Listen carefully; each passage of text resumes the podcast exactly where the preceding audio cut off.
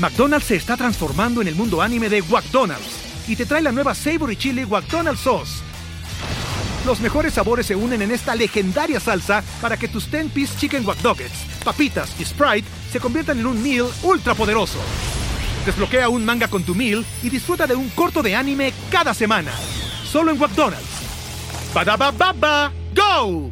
En McDonald's participantes por tiempo limitado hasta agotar existencias.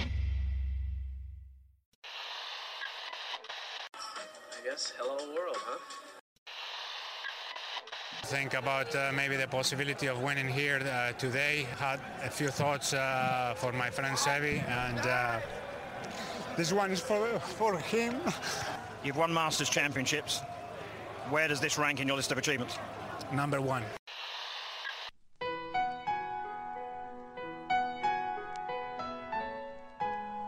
Bienvenidos a Augusta National para esta nueva edición del Masters. Para esta nueva edición de Golf Sapiens. Hola amigos, bienvenidos a Golf Sapiens, episodio número 42. El día de hoy tuvimos la, suerte de platicar con un gran personaje del golf, Matías Anselmo, un ex gran jugador, eh, actualmente trabaja con muchos profesionales, trabaja con Anán Rey en la academia, eh, fue, fue, parte de la, de la Federación Argentina de Golf 10 años. Eh, la verdad es que muy, muy divertida. Por ahí, por ahí Pato ya regresó finalmente de, de, la Ryder porque solo le dimos lana para regresarse en camión, entonces tardó un chingo en volver, pero ya está por acá. Entonces, eh, por ahí lo, lo, escuchamos en la entrevista. Sebas, ¿cómo viste este film? ¿Cómo viste el golf? ¿Cómo viste a Hideki en su tierra volviendo a sacar la katana? ¿Qué onda, 10? Pues eh, maestro Hideki Matsuyama sacando su mejor golf en los torneos que, lo tenía que sacar, ¿no? Eh, a principio de la semana lo vimos ahí comentando que no estaba que no estaba a gusto con su golf, que si en el Masters hubiera sido un 10 de 10, ahorita estaba jugando a 1 de 10 y, bueno, pues con 1 de 10 le tocó, le, bastó para, para, ganar en su tierra. Qué, qué impresionante lugar Japón, eh, qué impresionantes campos, la gente, mis respetos, eh, que comen, cenan, desayunan, golf. Eh, la verdad que, se me hizo muy chingón, se me hace muy chingón tener este torneo. Lástima, lástima que, el field no, no fue, no estuvo tan completo, o sea, un field bastante decente, pero muchos no fueron porque pues, es una chinga ir hasta Japón y, y, no hay muchos más torneos todavía en, en, el Asian Swing, ¿no? Sí, totalmente. La verdad es que es un repedo verlos. Pero bueno, bien, bien por Hideki, la verdad es que siempre, siempre me ha quedado bien, siempre me ha gustado su golf. Eh, me gustaría dimensionar un poco más el ídolo que es, ¿no? Y más, ahora miren cómo volvió a ganar acá y cómo ganó, ¿eh? Esa, esa águila en el 18, esa madera que pegó a Green, qué, disparo, cómo metió ese pot águila. Eh, pues, pues, es, pues es un ninja, bien por él. Eh, y bueno, y, hablando de ninjas y senseis, Don Bernard Langer volvió a ganar en el Champions Tour, no se cansa de ganar. Entendemos que por ahí llegó Phil, eh, y que hay otros que están queriendo dar lata, pero bueno, eh, no para romper récords. El güey ganó por vez 42 en el, en el Champions Tour. Eh, él empezó a jugar desde el 2000. ¿qué, nivel de ganar? Y rompió el récord de ser el ganador más, más, con más años, ¿no? lo ganó con 64 años, un mes y 27 días. Y el récord era 63 años, 5 meses lo traía un güey que se llamaba Scott Hoke, que lo ganó en un torneo de parejas en el Bass Pro Shop Legends. Eh, Sí, que, que se habían presentado 14 parejas. sí, sí, sí. Qué duro Langer, qué tipo. Eh, ¿Qué se es Langer sin escoba? No, a ver, eh, Langer, hay que quitarse el sombrero con ese cabrón. Eh, gana después de más de año y medio de, no haber ganado en el Champions Tour, que obviamente pues nunca había tenido una racha tan negativa en toda su carrera desde, desde que empezó a jugar el, e, e, el Champions Tour y obviamente pues esto viene en, acompañado de una de la, de la edad y otra de la cantidad de buenos rookies que, que hay, ¿no? Buenos rookies para, para el PGA Champions. Eh, estuvo, estuvo muy bien en todo el torneo, pero a mí lo que más me impresiona ahí, palabras de, de su Cadi al final, entrevistan al Cadi y dice, puta, pues a mí, obviamente Langer está en los, en los libros de todos los récords, pero lo más cabrón de este güey es que a sus sesenta y tantos años sigue practicando todos los días y enfocado en mejorar como si estuviera, como si tuviera 22 años y estuviera empezando se nota, ¿no? O sea, se nota, o sea, a todos los niveles y a todas las edades, eh, el trabajo duro eh, tiene recompensas, ¿no? Tal vez es, es, una máquina alemana, es, es, es un robot perfecto y, y, le pega derecho y le pega duro el güey, o sea, para su tamaño no, no, es un tipo muy alto, no es un tipo muy fuerte, Ah, es que espectacular. Debe medir unos 65, unos 70 y, y, pesar no más de 65 kilos. O sea, ese güey. Y pega largo, la neta. No es el que más largo le pega. Y a mí en, en, en especial, a mí me, el swing no me gusta nada, pero qué, qué efectividad y, y qué cabeza de tipo. Y sí, qué, qué, qué bien verlo ahí. que yo creo que evidentemente la tenacidad, el hard work, todo lo que me digas, pero aparte es de los que yo creo que la tecnología le vino a, dar ese, ese ultra ¿no? Esa tecnología que ya hoy todos tienen, todos entrenan ya con Trackman. Eh, hay este, es, este es como de, de las pocas ventanas al pasado que podemos ver de qué hubiera sido de Ben Hogan con Trackman, ¿no? Por ejemplo, o sea, es, es pues ya, ya todos traen ese nivel, ¿no? Y por eso vemos estos niños maravilla que ya todos juegan espectacular eso y mucho más, y hard que siempre será el, punto número uno, pero, pero bueno, eh, hubiera sido muy interesante ver a Seve con un trackman, a Jack Nicklaus con un trackman, o sea, como que es, es, es, difícil poner en perspectiva lo que hicieron contra lo que, lo que se hace hoy en día, pues por, por esa tecnología, ¿no?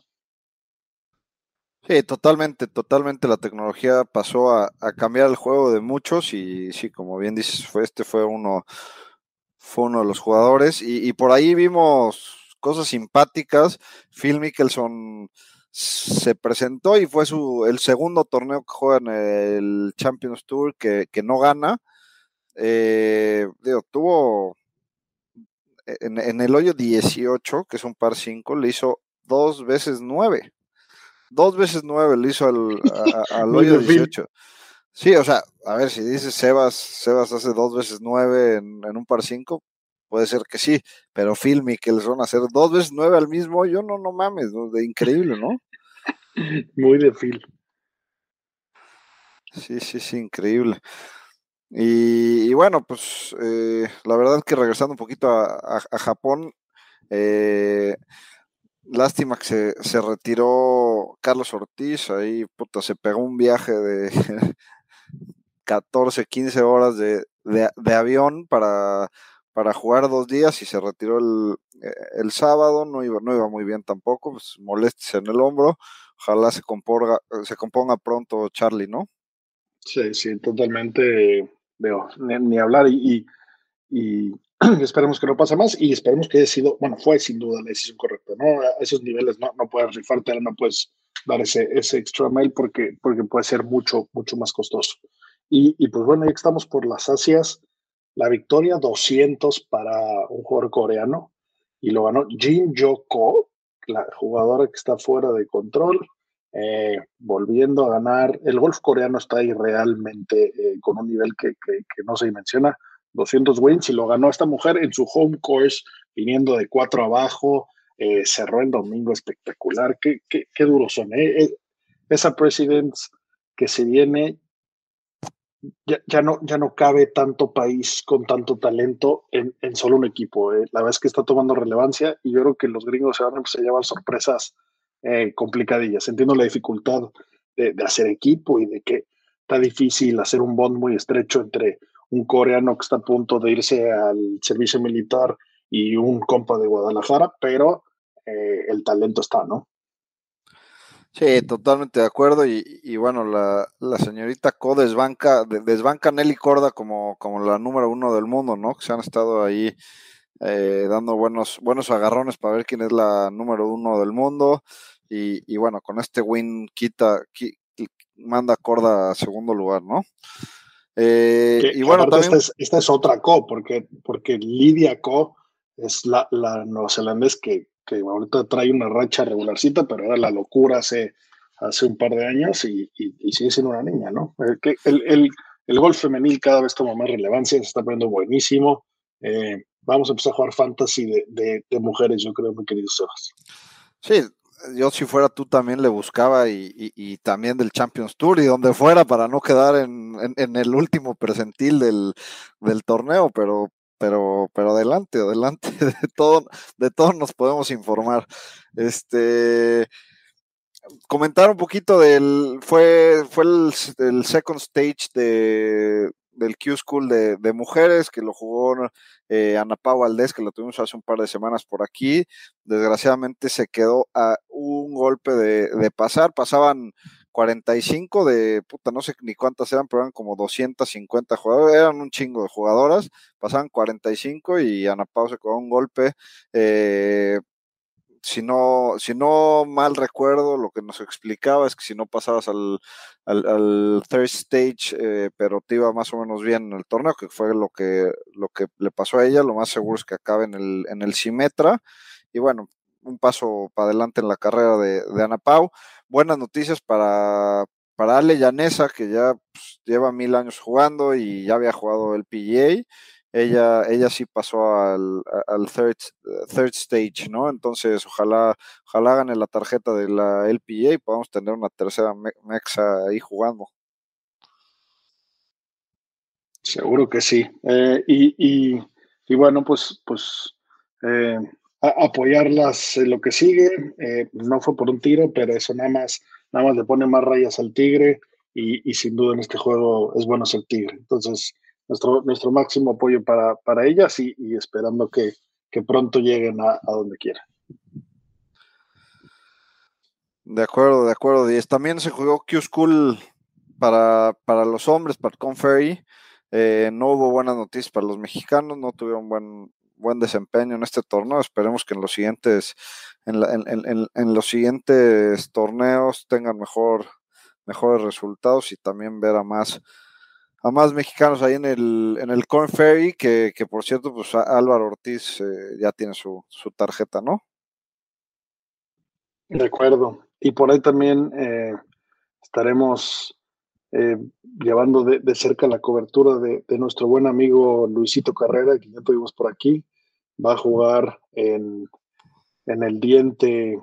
Eh, en, en, diente de perro en el, el diente de perro en, en, en Dominicana, el, el, LAC, que recordemos que quien gana el LAC juega Augusta, como lo hizo Álvaro. Entonces, pues qué mejor que, que Luisito se, se, cuele a Augusta de una vez, así que lo, lo, lo estaremos siguiendo muy de cerca. Y pues nada, eh, va, vámonos a la entrevista con, con Matías, que, que estuvo muy, muy divertida. Hola amigos, bienvenidos a Golf Sapiens el episodio de hoy tenemos un invitado de honor, Matías Anselmo, eh, presentador de ESPN, coach de golf, eh, cada a veces, tipo que, que, que, se la sabe todas, que ha estado por todo el mundo del golf. Y está por aquí Pato, eh, que lo vimos en, en, como la cobertura especial de la Ryder, pero ahora está por acá. Eh, Matías, mil gracias por tu tiempo. ¿Cómo estás? Bienvenido. Patricio, Pablo, un placer saludarlos, muchas gracias por la invitación y acá estamos listos para hablar de golf. Cualquier tema que, que quieran sacar, mientras sea de golf, bienvenido sea. Buenísimo, pues bueno, de entrada, eh, ¿cómo llegaste a, a, todo esto? Y empezamos de, de, de, de, donde tú quieras, desde comentar para la tele, el mejor evento del mundo, entre otros, eh, coach, por ahí has trabajado con Hernán o trabajas con Hernán Rey en su academia de golf. ¿Cómo, cómo, cómo llegaste ahí? ¿Cómo está todo ese asunto? Bueno, para hacerte un breve resumen, yo arranqué como muchos chicos, desde muy chico jugando, jugando muy en serio al golf, muy competitivo. Tuve la suerte como amateur de, de tener una buena carrera que me permitió, a través de la Asociación Argentina de Golf, bueno, jugar sudamericanos, mundiales y, y, un montón de eventos que, que me hicieron conocer el mundo del golf. A los 18 años tomé creo que lo que fue una buena decisión, que es, que es venir a jugar college golf, quizás en una época en donde no era tan común. Eh, me fue muy bien, por suerte, tuve algunas temporadas buenas, lo que me hicieron soñar con que quizás existía la posibilidad de llegar al PGA Tour. Me hice profesional, no fue fácil, de eso podemos hablar horas, pero fueron básicamente cuatro años en los que sí siempre rescato una cosa. Digo, tuvo una carrera muy buena como amateur, quizás llena de trofeos. Los cuatro años de profesionales no fueron buenos, pero ahí aprendí muchísimo más del deporte. Lo, entendí mucho más desde los bogies que desde los verdis. Eh, por eso una vez que, me tocó dejar de jugar, a pesar de que en un intento de, cambiar de rumbo me vine a hacer un máster a Estados Unidos, apenas lo terminé me di cuenta que el golf era lo mío, dije yo tengo que volver a vincularme a la industria del golf. Empecé, estuve 10 años como director del programa de alto rendimiento de la Asociación Argentina de Golf.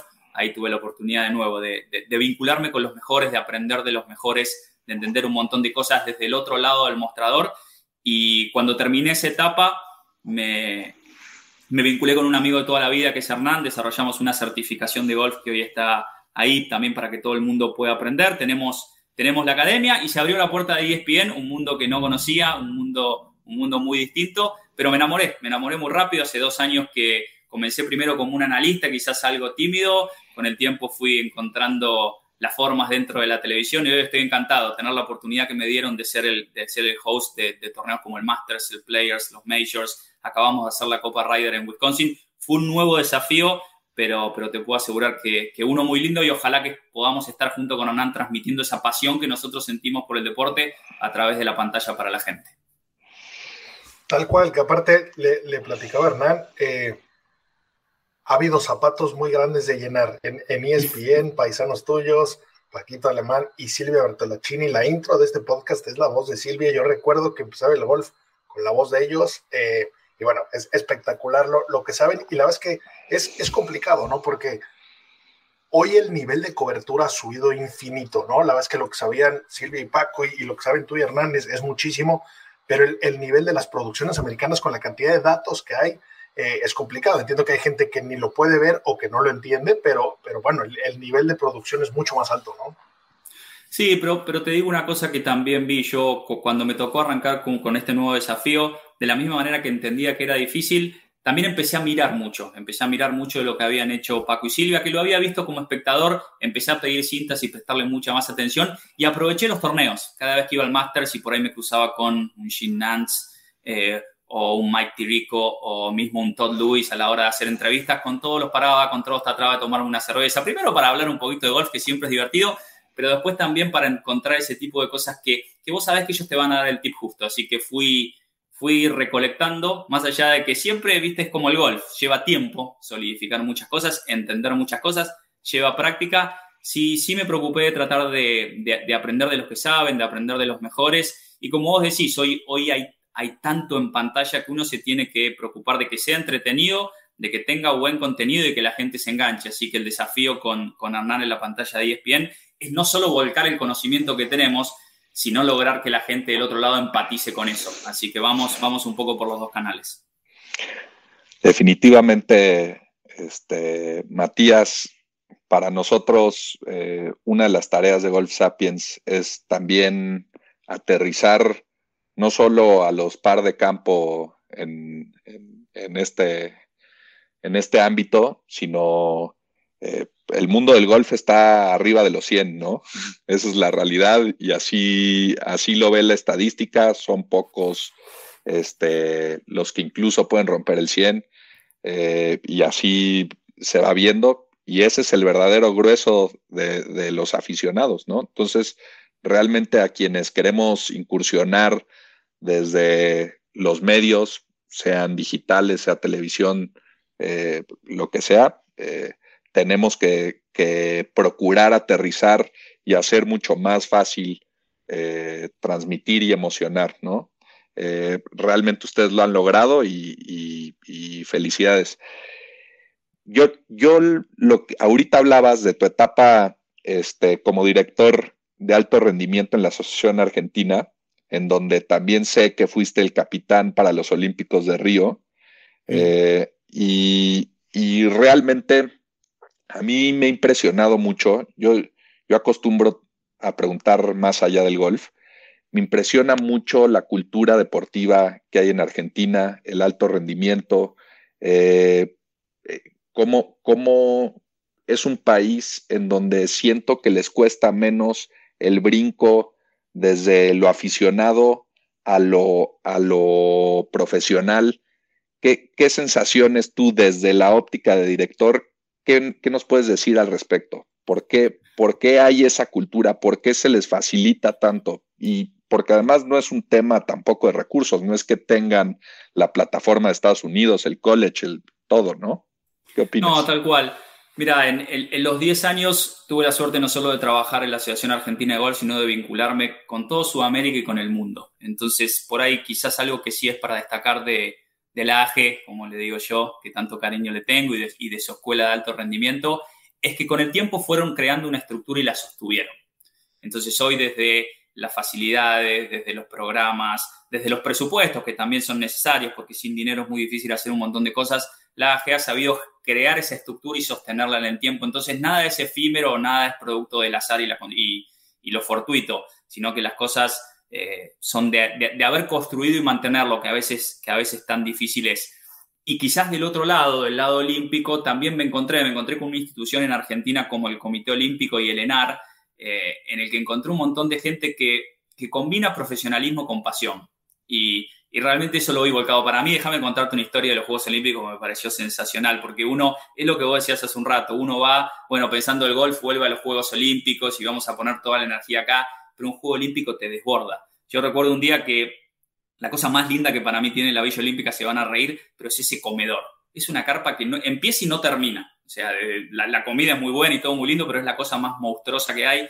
Hay más de 12.000 atletas y 7.000, 8.000 coaches muchos se juntan en un mismo momento y se armó una mesa de latinos y demás y de repente empezaron a caer españoles y al principio uno estaba hablando con Sergio García, que ya es mucho decir en el mundo del golf, y de repente cayó Rafa Nadal, y de repente cayó Paul Gasol, y de repente uno queda metido en una conversación del deporte en el que uno dice, bueno, yo acá me callo y voy a escuchar, porque estos son tres monstruos, pero eso también es un juego olímpico. Y uno sale de repente de ese comedor y empieza a caminar por los diferentes pasillos de la villa, y sí, se cruza personalidades, pero también los ve entrenar y de repente me acuerdo quedarme viéndolo pelotear a Andy Murray o quedándome viendo hacer un sprint a, atletas que quizás uno no conoce, pero que tienen una superioridad física que uno se deslumbra. Y, cada cosa que pasa y cada cosa que vivís en un Juego Olímpico es asombrosa, por eso creo que es tan importante que el golf se haya metido en un Juego Olímpico. Y celebro el cambio que ha habido en algunos jugadores, más allá de que Tokio fue un lugar difícil, y, quizás las, las, las, máximas, algunas de las máximas figuras no dijeron presente, creo que todos ya entendieron la importancia que es, porque el golf desparrama de arriba para abajo. Y me parece que los Rory McElroy y los Dustin Johnson y los Jordan Speed y, los Kepka y lástima Tiger, que es la única cuota pendiente que queda, pero todos entendieron que ellos tienen que estar y eso le hace muy bien al golf. Eh, a ver, entrando sobre todo y continuando con el tema olímpico golf, ¿Tú qué opinas del actual formato eh, del golf? Eh, en, capítulos anteriores, Pablo y, nuestro amigo Sebastián, a quien estamos extrañando hoy, eh, hablamos sobre cómo poder, si, si, era el formato ideal para, para hacerlo aún más atractivo, más competitivo. ¿Tú qué opinas al respecto? Te voy a decir lo que pienso. El formato no me parece para nada malo. Yo lo que sí creo que el golf, al igual que otras disciplinas, tiene que pelear por más medallas. ¿Qué te quiero decir? Este está bien, hay que pelear por más formatos. Tendría que haber quizás un formato mixto, quizás tendría que haber un formato por equipos. El problema del formato por equipos quizás es la limitante que tenés en la cantidad de golfistas que podés llevar en la relación a los países que tenés. O sea, Estados Unidos siempre lleva cuatro y nosotros los latinos estamos felices si tenemos uno por país. Dicho eso, no descarto de que por ahí se pueda hacer algo mixto que haya medallas masculinas, que haya medallas femeninas, que haya medalla mixta, que quizás pueda haber una competencia individual, que quizás pueda haber una competencia por equipos. Creo que desde donde, desde donde logremos como deporte sumar medallas, vamos a sumar exposición. Hoy el golf es un deporte relativamente chico en términos de medallas que ofrece y a mí más que discutir el formato, discutiría cantidad de medallas y ojalá que, que todas las entidades que están atrás de esto, porque sé que la, la RNA, la USGA y por supuesto la Federación Internacional, que es quien se encarga de hacer los Juegos Olímpicos, eh, esto lo han discutido. Eh, me, parece que están en el lugar correcto, están peleando por ver cómo se pueden sumar medallas en vez de discutir tanto el, formato. Estoy totalmente de acuerdo contigo. Eh, el, formato, el, medal play, pues sin duda siempre, siempre va a ser el, el, que realmente determine. El match puede estar divertido, pero luego vas matando a los demás y, sí creo que debe ser mixto, eh, y más con la relevancia y con el nivel y con la diversión que está tomando eh, la LPGA, eh, creo que hace sentido. Pero bueno, oye, y volviendo un poco a, lo que decías de, de, esa, de esa villa olímpica y de esos comentarios y de esos monstruos, ¿de qué discutían? Para, para que se haya calentado esa conversación y que te hayas puesto a ver sus opiniones, ¿qué, de, de, qué podrían estar hablando? Es, muy lindo y es muy divertido porque por ahí Sergio García termina opinando de, de, básquet y un Rafael Nadal que juega muy bien al golf empieza a hablar sobre golf. Entonces, es, ¿sabes qué es lo lindo? Es, es, sacar quizás algo que hace la otra persona que te puede servir en tu deporte. Yo te puedo asegurar que los, desde los 10 años que yo estuve en la Asociación Argentina de Golf, aprendí mucho de golf, sí, quizás fortalecí un montón de cosas que ya sabía o las profundicé, pero lo que he aprendido de otros deportes es asombroso. Te voy a dar un ejemplo, y esto me voló la cabeza cuando empezaba con el Comité Olímpico Argentino, allá por el 2013. Una vez llevamos una eminencia en preparación física a nuestro seminario. Nosotros todos los años hacíamos un seminario que era desde, desde la parte técnica, la física, la mental, todo lo que tiene que ver con la preparación de profesores de golf. Y trajimos a esta persona que se dedicaba, era un experto en pesas en Argentina, se llama Horacio Anselmi. Y él vino te estoy hablando de la era 2013, pre-Bryson, no, no se hablaba tanto de velocidad de cabeza de palo ni de desarrollo físico, y él me dijo, ustedes los golfistas se entrenan mal porque tendrían que estar entrenando todo el tiempo ejercicios de potencia, porque el swing de golf se hace a más, la, la, velocidad de cabeza de palo es mayor a 120 millas por hora y la velocidad de swing también es inmensamente grande. Entonces ustedes deberían estar entrenando mucho más potencia que cosas aeróbicas. Mi respuesta fue, puede ser, pero también hay un montón de fineza en el golf y él me dijo, sí, sí, pero la mayor cantidad de golpes se pegan con potencia y ustedes no entrenan en consecuencia. Bueno, años más tarde se pone de moda Bryson de Chambó con todo lo que él decía y yo digo, qué bueno que alguien que vino de afuera del deporte, que quizás no está tan metido en el mundo del golf, pueda hacer una observación que si uno la toma con criterio dice, wow, eh, por acá vienen los cambios. Los cambios muchas veces vienen de pensar las cosas desde una óptica totalmente distinta y salirse del deporte a mí eso me, ha abierto la cabeza, tanto de, deportes como las pesas, como de quizás otros deportes que le ponen una inmensa cantidad de horas y un esfuerzo que a veces los golfistas eh, no ponemos en el entrenamiento. Sí, sí, sin duda. Y, la verdad es que este, este tema en sí nos da para pasar a, otra, eh, pues a, tu actual, a uno de tus actuales estatus eh, profesionales, Matías, que es la docencia, ¿no? Este, la verdad es que quienes hemos eh, tenido la oportunidad de impartir lo que sea, aunque sea un seminario, aunque sea un año escolar, en el nivel que sea, eh, valoramos mucho la docencia y yo creo que hoy con la pandemia, quienes somos padres, pues la valoramos todavía más, ¿no? me, encantaría que me dijeras hoy, con todo, con toda esa experiencia, pero, pero no solo la experiencia desde la óptica este, en la AG, eh, sino con toda esa experiencia como jugador amateur multipremiado, eh, por cierto, con, un Hall of Fame en su, en su universidad y ya nos contarás lo que significa y cómo lo valoras Quizá en Latinoamérica eso no lo valoramos tanto. Eh, ¿cómo, ves hoy la docencia? ¿Qué, ¿En dónde están enfocando qué el programa en el que se encuentran Hernán tú, este, y tú hoy, pues ahora sí que ejecutando? Eh, ¿dónde, ¿Cuáles son los puntos finos? Bueno, a ver, yo me, gustaría esto encararlo desde dos lugares diferentes. Eh, la academia obviamente tiene profesionales de golf y jugadores de alto rendimiento, eso de alguna manera podemos decir es el corazón y la cara visible de la academia. Y esos jugadores que están en el detalle, está bien que usen la tecnología Trackman que tenemos, el Body Track, el Capto Golf, uno realmente tiene que mirar estadísticas, tiene que estar en detalles muy puntuales para ver cómo mejoran. Pero después te tenés que mover del otro lado del espectro, que es el que más me interesa a mí y es el que quizás más aprendí en los 10 años de Asociación Argentina de Golf, y es cómo creas un buen golfista. Y para mí ahí hay dos temas fundamentales. El primero, y voy a usar una frase que decía Jack Nicklaus, que decía, lo primero que le tenés que enseñar a un chico es a pegar fuerte. Después se acomoda todo el resto. Eso a mí me pareció sensacional y hay solamente una ventana muy chica de tiempo en el que vos le podés enseñar a una persona a hacer velocidad. Después cada vez es más difícil y con los chicos lo primero que tiene que ser es pegarle todo lo fuerte que puedas pegar y después acomodamos el swing. Es un error arrancar con la tecnología, acomodar swings armónicos. El chico se tiene que mover y tiene que desarrollarse como atleta antes de como jugador. Y después, otra frase que a mí me encanta decirle a los padres es, nunca tuve un chico que juegue mejor de lo que pega.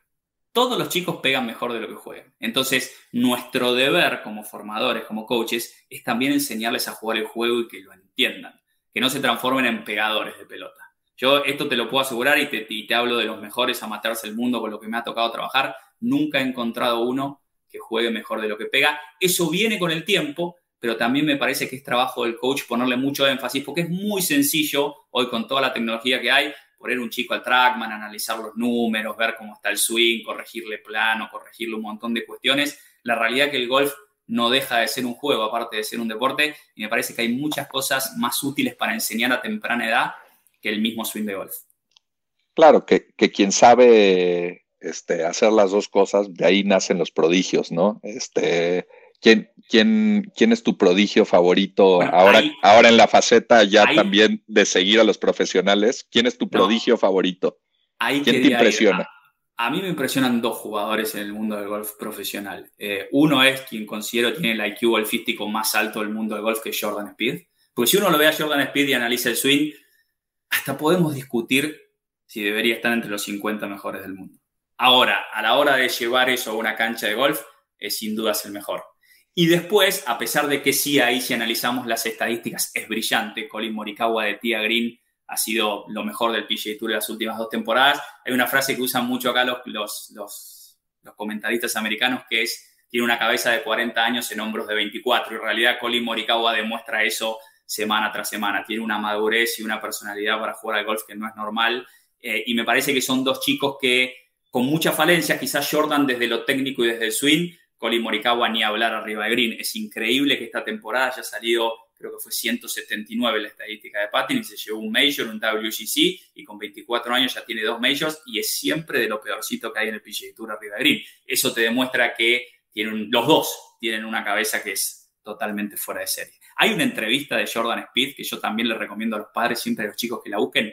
¿Cuándo perdió el Masters, aquel de 2015 con el colapso? De una, de una respuesta que dura un minuto 40 en la que básicamente nos pone en perspectiva cómo tenemos que enseñar el juego. Él, nos dice que, cometió errores, que los acepta, que fueron unas malas decisiones en un mal momento, que no duda de su capacidad para ganar y que lo va a volver a hacer. O sea, en un minuto nos dijo cómo hay que enseñarle a alguien a jugar al golf. Me parece esa entrevista vale, vale verla una y mil veces porque, porque es un fiel reflejo de cómo los chicos tienen que encarar el juego.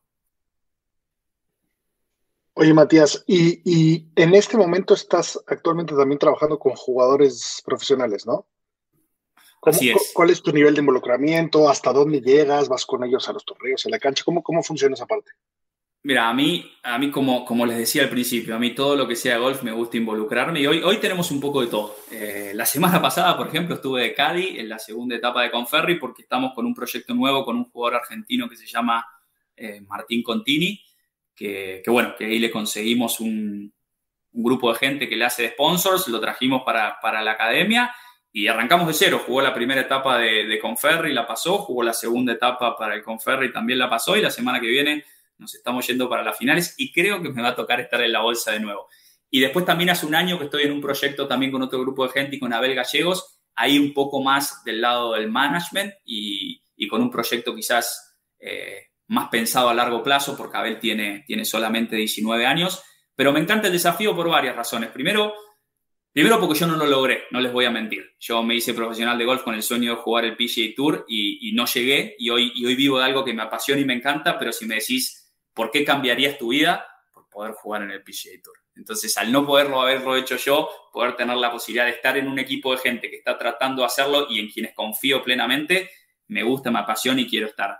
Eh, y después porque creo haber adquirido, después de 20, 25 años de camino, creo haber adquirido la experiencia para aconsejar a estos muchachos. Yo siempre le digo, juegan ustedes, en la cancha de golf no hay deporte más justo porque en la cancha de golf estamos solos, pero al mismo tiempo si tenés un equipo de trabajo de gente que suma, de gente que es coherente y que te va a saber aconsejar, vas a tener una mejor chance. El golf es tan difícil que puedes hacer todo bien y no llegar, pero, pero en estos dos casos puntuales con los que estamos trabajando y algunos otros chicos que también tenemos en la academia, creo que, creo que todos tienen una buena chance de llegar al PGA Tour y nosotros con Hernán siempre aportando el granito de arena para que así sea. Justo tocas un, punto de una de las preguntas que tengo este, preparadas porque me interesa sobre todo escuchar tu respuesta y, es cómo consolidar a un talento amateur en lo profesional, ¿no? Lo, lo vemos, no hay disciplina eh, del deporte que me digan que todos hemos visto aquel talento y que dijimos, no, es que eso sí pudo haber llegado. No, digo, la verdad es quizá en México y en Argentina, pues el fútbol, este, porque es lo que más conocemos, es lo que más nos ha tocado ver, eh, pero no existe deporte en donde, no, a fulanito es que él no pudo por tal. ¿Cómo llevar un talento como el de Abel, que es indudable, incluso este, lo vimos y te vimos junto con Hernán acompañarlo en el Masters, cómo lo consolidan, dónde hay que trabajar a, a cualquier atleta para, para, ser un profesional y vivir de eso. Mira, como te decía, lo, lo lindo que para mí tiene esta parte de la profesión es que primero no hay una fórmula y segundo no tenés dos casos parecidos. Entonces, con todos los chicos los tenés que encarar de manera diferente. Por ejemplo, con Abel, que, que tiene una potencia y un talento natural que es asombroso, eh, quizás el desafío de este año era inculcarle a un chico de 18 años la, disciplina y la ética que tiene que tener un profesional para que llegue. Es, un cambio grande y hay que tener cuidado porque no dejan de ser chicos. Y a pesar de que se va a ser un profesional de golf muy joven, eh, hay, que llevarlo, hay que llevarlo de manera gradual. Eso por un lado. Con Abel logramos hacer un cambio físico porque creíamos que a largo plazo no solo le iba a dar consistencia, sino que le iba a prevenir de lesiones. Y Abel bajó 20 kilos sin perder distancia. Entonces creo que eso es es otro éxito de este año.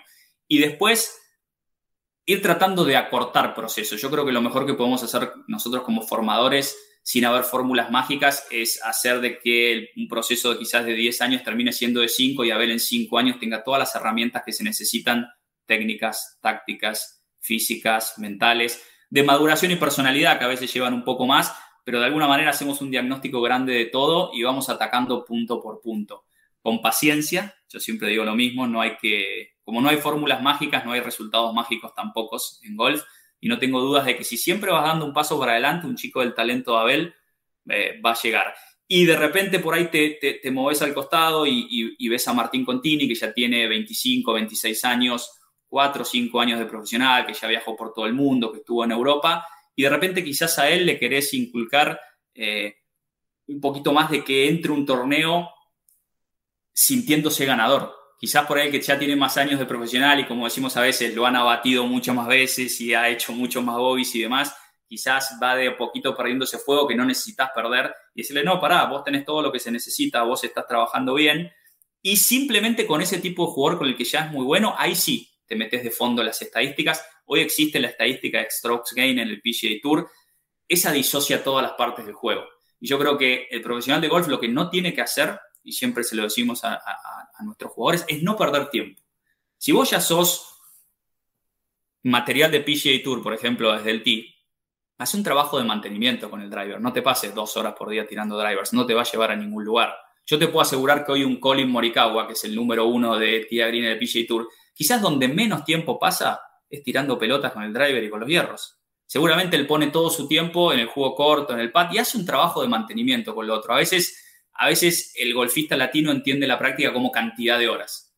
La práctica no es cantidad de horas, la práctica es entender en qué puntos tenés que mejorar y poner toda tu energía ahí. ¿Por qué es difícil? Y esto sí lo siento como jugador de golf, porque uno le cuesta practicar lo que no le sale bien porque le afecta la confianza. ¿Qué te quiero decir con esto? Que si ponete el ejemplo, decime en algo que sos malo jugando, quizás en un pad de los pads cortos. Si yo te pongo todo el día a tirar pads cortos, te va a frustrar, te va a angustiar, te va a molestar, no lo vas a querer hacer es difícil que puedas pasar muchas horas.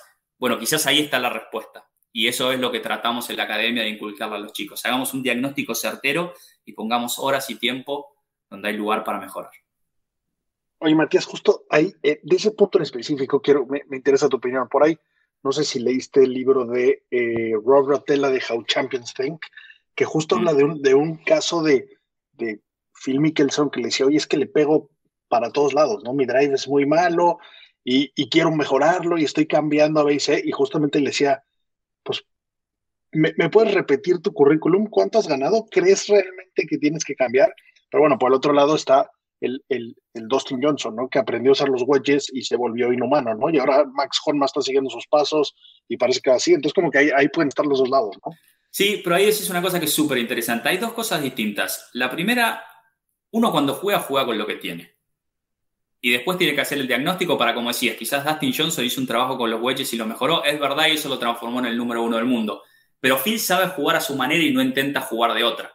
Él sabe que es desprolijo desde el tee y cuando va a jugar un torneo no lo ves muy frustrado si se la pasa todo el día en el RAF. Eso es importantísimo. Mira, dijo algo Anser cuando arrancó, esta cuando arrancó la temporada que tuvo, que fue fantástica, que a mí me pareció de lo mejor que escuché en el mundo del golf en los últimos años. Él dijo, yo gané mi tarjeta en el PGA Tour y todo el mundo me decía que no tenía la distancia, todo el mundo me marcaba lo que tenía que mejorar. Y yo pensé que si no lo lograba, no me iba a poder afianzar y no iba a poder nunca tener éxito en el PGA Tour. Perdí la tarjeta y con mi equipo de trabajo nos dijimos, vamos a volver con lo que yo tengo, entendiendo que a largo plazo hay que mejorar toda la faceta del juego, pero voy a explotar el answer que soy hoy en día y hoy lo tenemos entre los 15 mejores del mundo. Creo que muchas veces está la falsa creencia de que el golfista necesita permanentemente mejorar para llegar a algún lado. Y no es así. Anser nos enseñó eso a todos nosotros en nuestra región. Rory lo dijo el otro día cuando volvió a ganar. Dijo, estaba tratando de ser algo que yo no era. Yo con ser Rory McElroy puedo ganar no solo cuatro majors, puedo ganar diez más. Y creo que cada vez más los jugadores se dan cuenta de que, de que la receta está en, en entender qué tenés, no intentar jugar con lo que no tenés y sí, después se transforma en un juego mental y por eso el golf es tan lindo y tan difícil. Pero esa parte, la de, la de Ansel, me pareció fabulosa. Justo, justo, y, lo platicaba sobre las edades y lo bonito que tiene el golf también es cómo te permite que ese boom caiga además en una edad que a lo mejor y en deportes convencionales no sea lo normal, ¿no? Y hoy vemos este el boom de Abraham Anser eh, en una edad en donde eh, sirve, como dices, de ejemplo para el resto de jugadores, pero ya no digo profesionales, para cualquiera, ¿no? Este, juega con lo que tú tienes, eh, hazte fuerte en, el, en, lo que tú sabes que eres fuerte y, e incluso creo que vas a disfrutar más, ¿no? Este, sin duda, no sé, no, sé si lo, vieron el otro día en la CJ Cup en Nevada, jugaron juntos, Rory hace 62, Anser hace 63, yo justo estaba en casa, me, vi toda la vuelta y la disfruté porque, porque Anser estaba permanentemente 40, 50 yardas atrás de Rory, no se le movía un pelo, él jugaba su juego, terminaron, le hicieron conferencia a los dos juntos y fue muy lindo escucharlos a los dos y había un respeto fabuloso entre los dos. Y, obviamente de Anser a Rory, que es un cuatro veces ganador de Major, pero de Rory Answer diciendo no solo el 63 que hace este chico fabuloso, sino qué buen jugador de golf que es. Y creo que de eso se trata el juego, se trata de, de, ser la mejor versión de vos mismo. Si en golf lográs ser la mejor versión de vos mismo y, tenés un relativo talento y una disciplina lógica, tenés una buena chance de jugar en el PGA Tour. Son todas esas las cosas que siempre decimos con Hernán. Nos hubiera encantado saber a los 20, 25, quizás las aprendimos de más grande, nos llega, llega el peine cuando ya no tenemos pelo, pero, pero hoy sí quizás en el trabajo con los chicos, en la academia, con los jóvenes profesionales, se los puedes pasar. Y como te digo, si, si logras acortarle algunos procesos, le estás dando quizás la chance de jugar el PGA Tour. Sin duda, sin duda. Oye, ahora sí que ya entrando al, al tema Answer, qué momento el golf latino, ¿no? Qué, qué, qué ilusión de semanas estamos viviendo. Es la nueva este, realidad del golf, ¿no? Ya, no es una época. Eh, qué, maravilloso, ¿no? Eh, qué, fácil, eh, ahora sí que una, una, una frase, no hay una frase de mi hermano que dice, no hay mejor marketing que ganar, ¿no? poder ver a tanto ganador en el top en, la mejor liga del mundo de golf a tanto latino. Qué orgullo, ¿no, Matías? Es, creo que el golf latino quizás está en el, en el mejor momento de, su historia. A ver, sin, sin, sacarle mérito a lo que han hecho otros, lo de Cabrera, lo del Pato es realmente fabuloso. Los Majors es, es, de otro planeta. En su momento, Pigu, Fabián Gómez, Cóceres, muchos jugadores ganando en el PGA Tour, pero nunca se había dado que haya tantos juntos en tan buen momento. Lo de Anser y lo de Ortiz del lado de México es fabuloso. Tener tres jugadores como tuvimos en el Tour Championship no tiene precedentes. Yo tuve la oportunidad de hacer en paralelo mis, mis años de Asociación Argentina de Golf con Joaquín Niman. Joaquín fue número uno del mundo a nivel amateur. Yo quizás vi una de las mejores vueltas que vi en mi vida, la vi en ese domingo donde él gana el LAC. ¿Y por qué digo esto? Y, y lo pongo siempre en dimensión. El chico se estaba jugando en su país la posibilidad de jugar el Máster de Augusta y cerrar su carrera de amateur como número uno del mundo. No solo hizo 63 golpes para ganar, sino que jugó la vuelta perfecta. Agarró los 18 greens, agarró los 3 par 5 en 2. El único par 4 que se llevaba el la puso en el green y hizo águila. Y sin transpirar hizo 63 golpes. Nosotros nos miramos ese día, teníamos un argentino en el último grupo, obviamente estábamos haciendo fuerza por él. Sin embargo, no había más que sacarse la mano del bolsillo y aplaudirlo a Joaquín, porque en ese momento demostró que era de otro planeta. Yo sigo insistiendo y espero no equivocarme. Creo que, todos los latinos están en un gran momento. Creo que Joaquín tiene el potencial de inclusive ser número uno del mundo. Yo lo considero así, así de bueno al chileno. Pero como decían ustedes, tenés a Anser, tenés a Ortiz, tenés a Joaquín, tenés a Vegas, tenés a Muñoz, tenés a Grillo. Tenés hoy también a Mito Pereira. Te cierro con esto. La semana pasada tuve la oportunidad de entrevistar a, a Davis Love y a Trevor Immelman en la previa de lo que va a ser la President's Cup. Y obviamente mi pregunta fue, ¿qué opinión tenés de los latinos? Y, la fija seguramente es que Anser y Niman ya prácticamente están clasificados. Y él no solo me habló de, Muñoz, de Grillo, de Vega, sino que también me fue con Mito Pereira y lo puso muy arriba. Me dice, lo estuve siguiendo a Mito, no me extrañaría que Mito Pereira esté en mi equipo. Casi como diciéndome, guarda que si no entra por ahí lo elijo. Eh, creo que en ese sentido el golf latino hoy está en las mejores manos posibles. Y que ya con esos niveles, el resto del mundo es mucho, ¿no? Porque la, armada coreana está fuera de control, hombres y mujeres, eh, ahora los latinoamericanos, entonces ya es agarrar lugar en esa presidencia cada vez se vuelve más complicado, ¿no?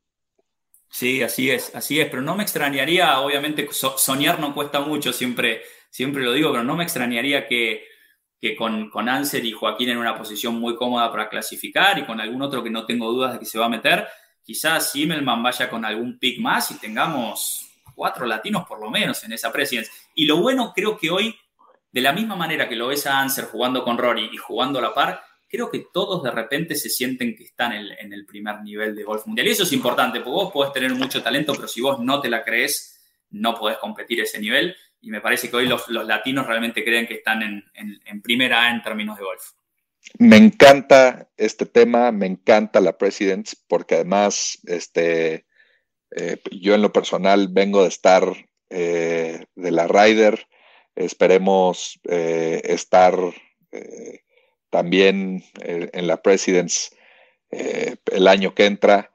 Y la verdad es que desde ahorita ya también te pones a analizar por lo menos los calificados directos del, del equipo internacional y pueden hacerle mucho más eh, ruido a Estados Unidos que lo que pasó ahorita este, en Whistling Straits. ¿eh? Eh, vamos, no es que quiera pecar de nacionalista, ni mucho menos, pero ilusiona un poco más, dar un poco más de lata, ¿no? Sí, sí, lo de Whistling Straits fue, fue una paliza. a ver, de la misma manera que hablamos también de los latinos, vale remarcarlo, lo de Estados Unidos es un cambio generacional fantástico. Fue la primera vez en 28 años en un equipo sin Tiger y sin Phil y, sin un líder natural. Tiene 12 buenos jugadores al punto de que no tenían a nadie fuera del top 21 del mundo. El peor del ranking mundial era Scotty Scheffler y estaba en el puesto 21. Va a ser una parada muy difícil, pero sí comparto lo que dicen ustedes. Creo que el, equipo internacional quizás llega llega algo más maduro, se puede decir, de lo que era un equipo europeo, en el que encima no brillaron las figuras. Europa lamentablemente dependía sí o sí de su figura. Rory no tuvo una buena rider. Hovland, que era el debutante quizás con mejor ranking mundial, también jugó muy mal. Y de repente Europa no tiene la profundidad que tiene Estados Unidos. Creo que el equipo internacional, entre el buen presente de los latinos, los australianos que siempre están, los coreanos que están jugando cada vez mejor y siempre algunas figuras que, aparecen, creo que, creo que se puede armar un muy buen equipo. ¿Cuál es el desafío? Lo hablábamos el otro día con Trevor, es que hay tanta diferencia cultural, hay, hay tantas diferencias eh, geográficas que e, es, difícil armar un equipo, es difícil juntarlo muchas veces, es difícil pensar en Forson y Forball, la fácil es caer que jueguen los del mismo país, pero no necesariamente se complementan. Eh, entonces creo que tiene mucho más trabajo el capitán. Muchas veces subestimado el trabajo del capitán, a mí que me ha tocado muchas veces estar del lado del capitán, creo que en este caso va a ser clave, sobre todo para Trevor Lieberman, juntarse muchas veces, crear química de equipo y encontrar las parejas que se complementan.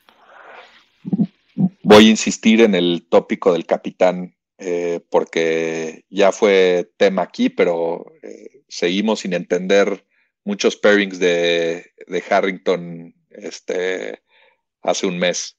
¿Tú qué opinas? ¿Te, gustaron? Eh, ¿Los entendiste? ¿Insistió mucho en algunos?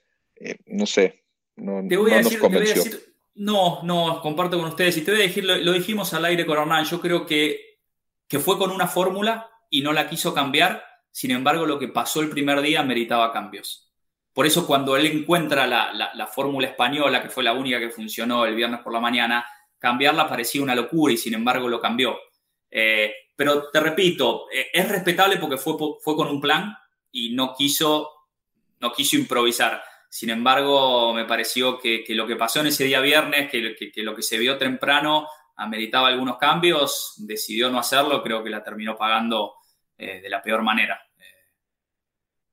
Pero, pero pero sí hay que remarcarlo. Creo que el, equipo americano por, por, primera vez descubrió toda la esencia de la Ryder, la que inventaron Seve o la Zabal, toda la esencia que creó de alguna manera el equipo europeo durante tantos años. Por primera vez se vio un equipo americano que dejó egos de lado, que no tuvo un Tiger y un Phil a quien seguir y que de repente tenía 12 talentos que parecía en un momento que a quien ponías a jugar con quien ponías a jugar iban a terminar ganando. Fue, fue realmente absurdo. Que novatos como Morikawa prácticamente no pierdan un punto. Eh, que, que, todas las parejas que armaba, sea Force o For Ball, funcionaban, fue realmente, realmente fantástico de ver. Sí, de acuerdo, estuvo espectacular. Oye, Matías, pues bueno, tenemos que empezar a apuntar hacia, hacia, hacia el final de la entrevista, tristemente, pero bueno, hay, hay un par de preguntillas que nos podemos, nos, podemos ir sin, sin, sin, hacerte. La primera, pues has estado en Tierra Santa más de una vez, Augusta National, ¿qué, qué es lo que más te llamó la atención? Qué es lo que tengo que ir directo a ver cuando vaya, aparte del tamaño de la tienda, que ya está de seca de esquina y no oído, pero ya, ya sé que me voy a gastar todo. Mira, Augusta National tuve, tuve la oportunidad de ir hace 20 años por primera vez y. y a ver, no, no sé si la palabra me sorprende, pero cada vez que voy me hipnotiza Augusta National. Y yo creo que van a pasar 20 años más y me va a seguir pasando porque cuando has estado en muchos eventos deportivos, no solo golfísticos, y esto es lo que vale remarcar de Augusta Nacional, es quizás top 3 de los eventos deportivos del mundo. Y todo lo que vos ves en Augusta Nacional está pensado y diseñado casi a la perfección. Y mucha gente te dice es el Disney de golf y es verdad, porque cada detalle que vos ves en Augusta Nacional, llamale la cancha, obviamente, lo que se ve por televisión, eh, la sala de prensa, la atención a los jugadores, todo lo que hace el lugar y el club. Tuve la suerte este año, perdón, no este año, el anterior, el que fui con Abel, de estar en, como traductor en, el Amateur Dinner y, vivir desde adentro una tradición de Augusta National. También tuve la suerte de ir tempranito y estar en, la, eh, en el Olonari Starter del de este año. Y, todo ese tipo de, de, tradiciones, todas las cosas que pasan alrededor de Augusta National, aparte de la perfección, tienen una energía especial que no, que con todo el respeto del mundo quizás no, no, no la ves en otros majors. Sí, es, el, Open tiene su tradición y su historia, sí, el US Open creo que es el test de golf más completo, pero si me apurás y creo que si le preguntás a la mayoría de los jugadores cuál es su major preferido, van a ser pocos quienes no te van a marcar Augusta National. Y creo de nuevo que tiene mucho más que ver con la energía que tiene ese lugar, con la perfección que ves en cada cosa. Eh, que, como te digo, voy a seguir siendo, ojalá, por, por mucho tiempo y, no va a dejar de ser la, nunca va a dejar de ser la, mejor semana de golf del año. Oye, ¿ya jugaste? No, no, no, no he tenido la chance. Eh, muero de ganas, espero, espero alguna vez tenerla. Vos sabés que tenía, tenía asegurado, y me quiero, eh, fue un dolor grande, tenía asegurado cuando, cuando fuimos con Abel que iba, iba a pegar por lo menos en la cancha de par 3, se canceló el torneo de par 3, así que Augusta y los dioses del golf me deben una, ojalá que alguna vez pase, pero, pero el hecho de haber caminado por ahí, cuando fuimos en noviembre en ese Masters con Abel, no había público y haber podido disfrutar Augusta con gente, sin gente, es un lugar tan especial que cada vez que vas se, respira golf y, se disfruta muchísimo. Ese Masters fue, fue, de mis favoritos en lo personal por, por ver diferentes colores y por ver el campo vacío y por, por poder dimensionar un poco más cómo, cómo es la cancha y qué hoyo está detrás de otro, que, que es diferente que en papel. Oye, últimas preguntas. Ahorita hablaste de Majors. Primera, esta es una pregunta de sí o no. ¿El Players es Major? No. O sea, entiendo lo que dice la PGA, pero ¿tú crees que es o tú crees que no es? No, yo creo que es el torneo con, con el feel quizás más competitivo del año. Sin dudas, lo acaban de anunciar, es el torneo con, con la bolsa más importante. A ver, la FEX también tiene 15 millones, pero yo creo que para ganar el estatus de Major tenés que tener tenés que tener también una historia que el Players todavía no tiene, que sí tiene el Master, que sí tiene el US Open, que, que sí tiene el British Open y también el PGA Championship con todo lo que hace la, la PGA of America como entidad. Creo que el, Players es el torneo de los jugadores. Eh, está bien puesto el nombre, eh, el quinto Major, pero, pero es más como los jugadores lo sienten. Y si vos le preguntás a Ricky Fowler, ¿sentís que tenés un Major, que ganó un Players y no ganó un Major? Te va a decir que no. Y quizás esa es la mejor respuesta que te puedo dar. De acuerdo a lo que, lo que diría Fowler, pero porque los demás no se lo han dado, pero bueno, en Golf Sapiens sabemos que es Major, no, no creemos, pero bueno. ¿Tú, como jugador, que prefieres ganar dos PGAs o un Masters? Uy, qué buena pregunta, qué buena pregunta. Y no me quiero apurar en contestarte algo así. Eh, cuando vos ganás dos majors, estás en otra dimensión como golfista y Cabrera es un buen ejemplo de eso. Eh, cuando ganas un máster, ganaste el torneo que siempre quisiste ganar. Eh, ¿A quién querés más? ¿A tu mamá o a tu papá? La pregunta que me acabas de hacer. Eh, si me apuras, creo, mirá lo que te voy a decir, creo que te digo el Masters, pero me puedo llegar a arrepentir, pero me voy a quedar con el Masters. Sin duda, estoy de acuerdo contigo. El resto de tu vida vas a ir ahí a que te lo recuerden, a ponerte tu saquito, a verlos a todos, cambies de espectro. Oye, y la última pregunta forzada, el mejor tiro de golf que has hecho en tu vida.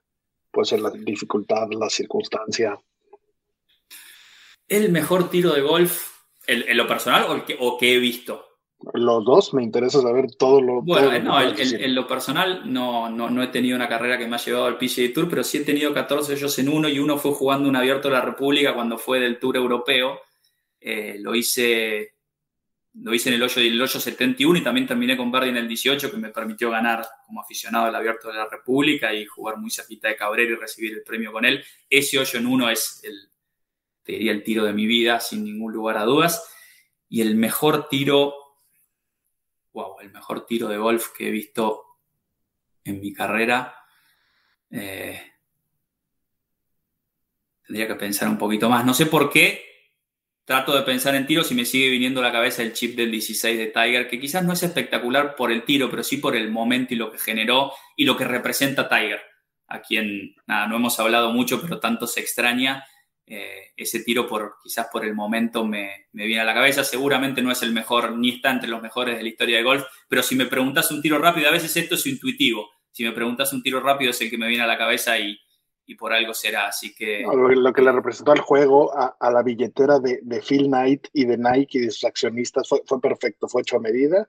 Eh, y bueno, 14 hoyos en uno. O sea, hasta me, hasta me molesté, me quedé Matías. Por eso no gusta, gusta. Estás en deuda con los dioses del golf. Les cambio.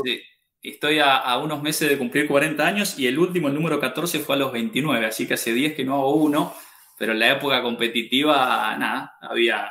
Siempre he tenido mucha suerte, lo podemos poner de esa manera, cosa que hay que tener en golf eh, y de la que con mis amigos me jacto, pero, pero sí, sí, así ha sido, así ha sido. Perfecto. Oye, y ya nada más por curioso, y si no me la quiere responder, se vale. Hablaste de Rafa Nadal y de su golf. He visto su swing en video. Hablan de que es scratch. Eh, lo dudo. ¿Debería dudarlo o no?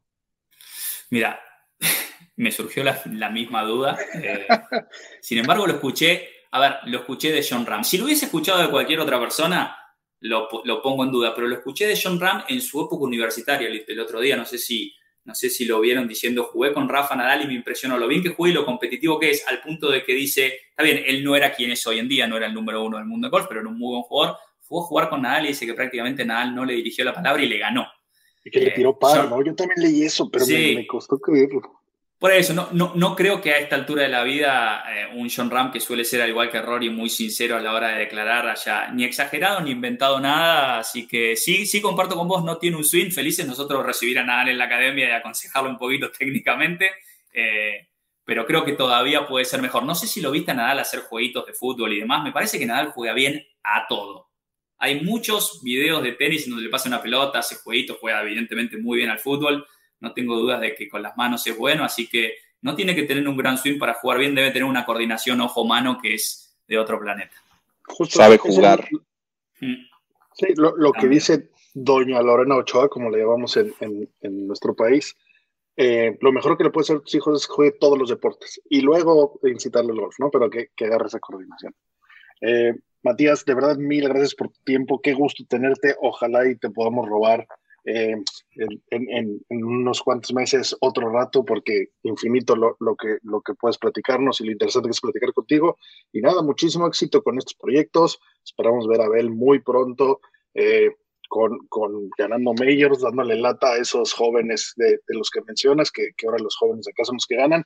Y, nada, pues gracias por lo que haces por el deporte. Aquí estamos para crecer el deporte y, gente como tú que, que, nos ayuda a verlo desde, desde esa perspectiva y que, y que dedica su vida a eso, pues, pues lo consigue. Así que gracias por tu tiempo y gracias por eso. No, Pablo Patricio, gracias a ustedes. Como te dije en la previa, siempre que, que, nos juntamos para hablar de golf, sea del tema que sea, a mí me encanta, me apasiona, me gusta. Es, es lo que más me divierte, así que feliz de nada. De, primero agradecerles por la invitación, feliz de haber participado y ya quedo pendiente para, para que sigamos charlando en, en el futuro. Les mando un abrazo grande. Bueno amigos, esa fue nuestra plática con Matías Anselmo. La verdad es que qué tipazo. La disfrutamos muchísimo. De las personas que, más rápido y más fácil nos han dicho que sí, felices de platicar de golf.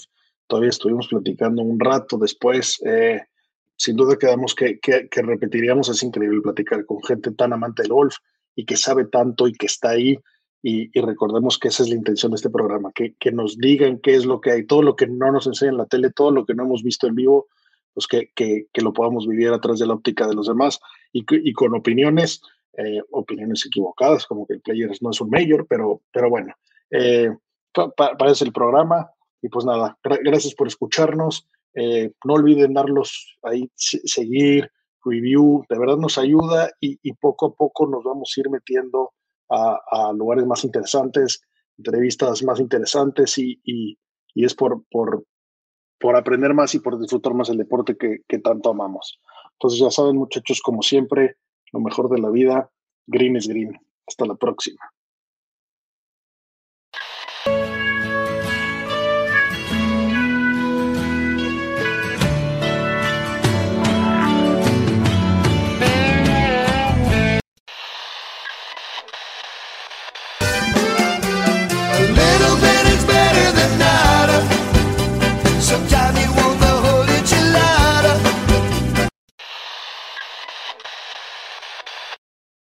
Every fan knows the right player in the right position can be a game changer. Put LifeLock between your identity and identity thieves to monitor and alert you to threats you could miss.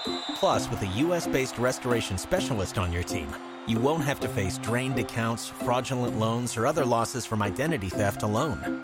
All backed by the LifeLock Million Dollar Protection Package. Change the game on identity theft. Save up to 25% your first year at LifeLock.com slash aware. With the Lucky Land slots, you can get lucky just about anywhere. This is your captain speaking. Uh, we've got clear runway and the weather's fine, but we're just going to circle up here a while and uh, get lucky. No, no, nothing like that. It's just these cash prizes add up quick. So I suggest you sit back, keep your tray table upright, and start getting lucky. Play for free at LuckyLandSlots.com. Are you feeling lucky? No purchase necessary. Void where prohibited by law. 18 plus terms and conditions apply. See website for details.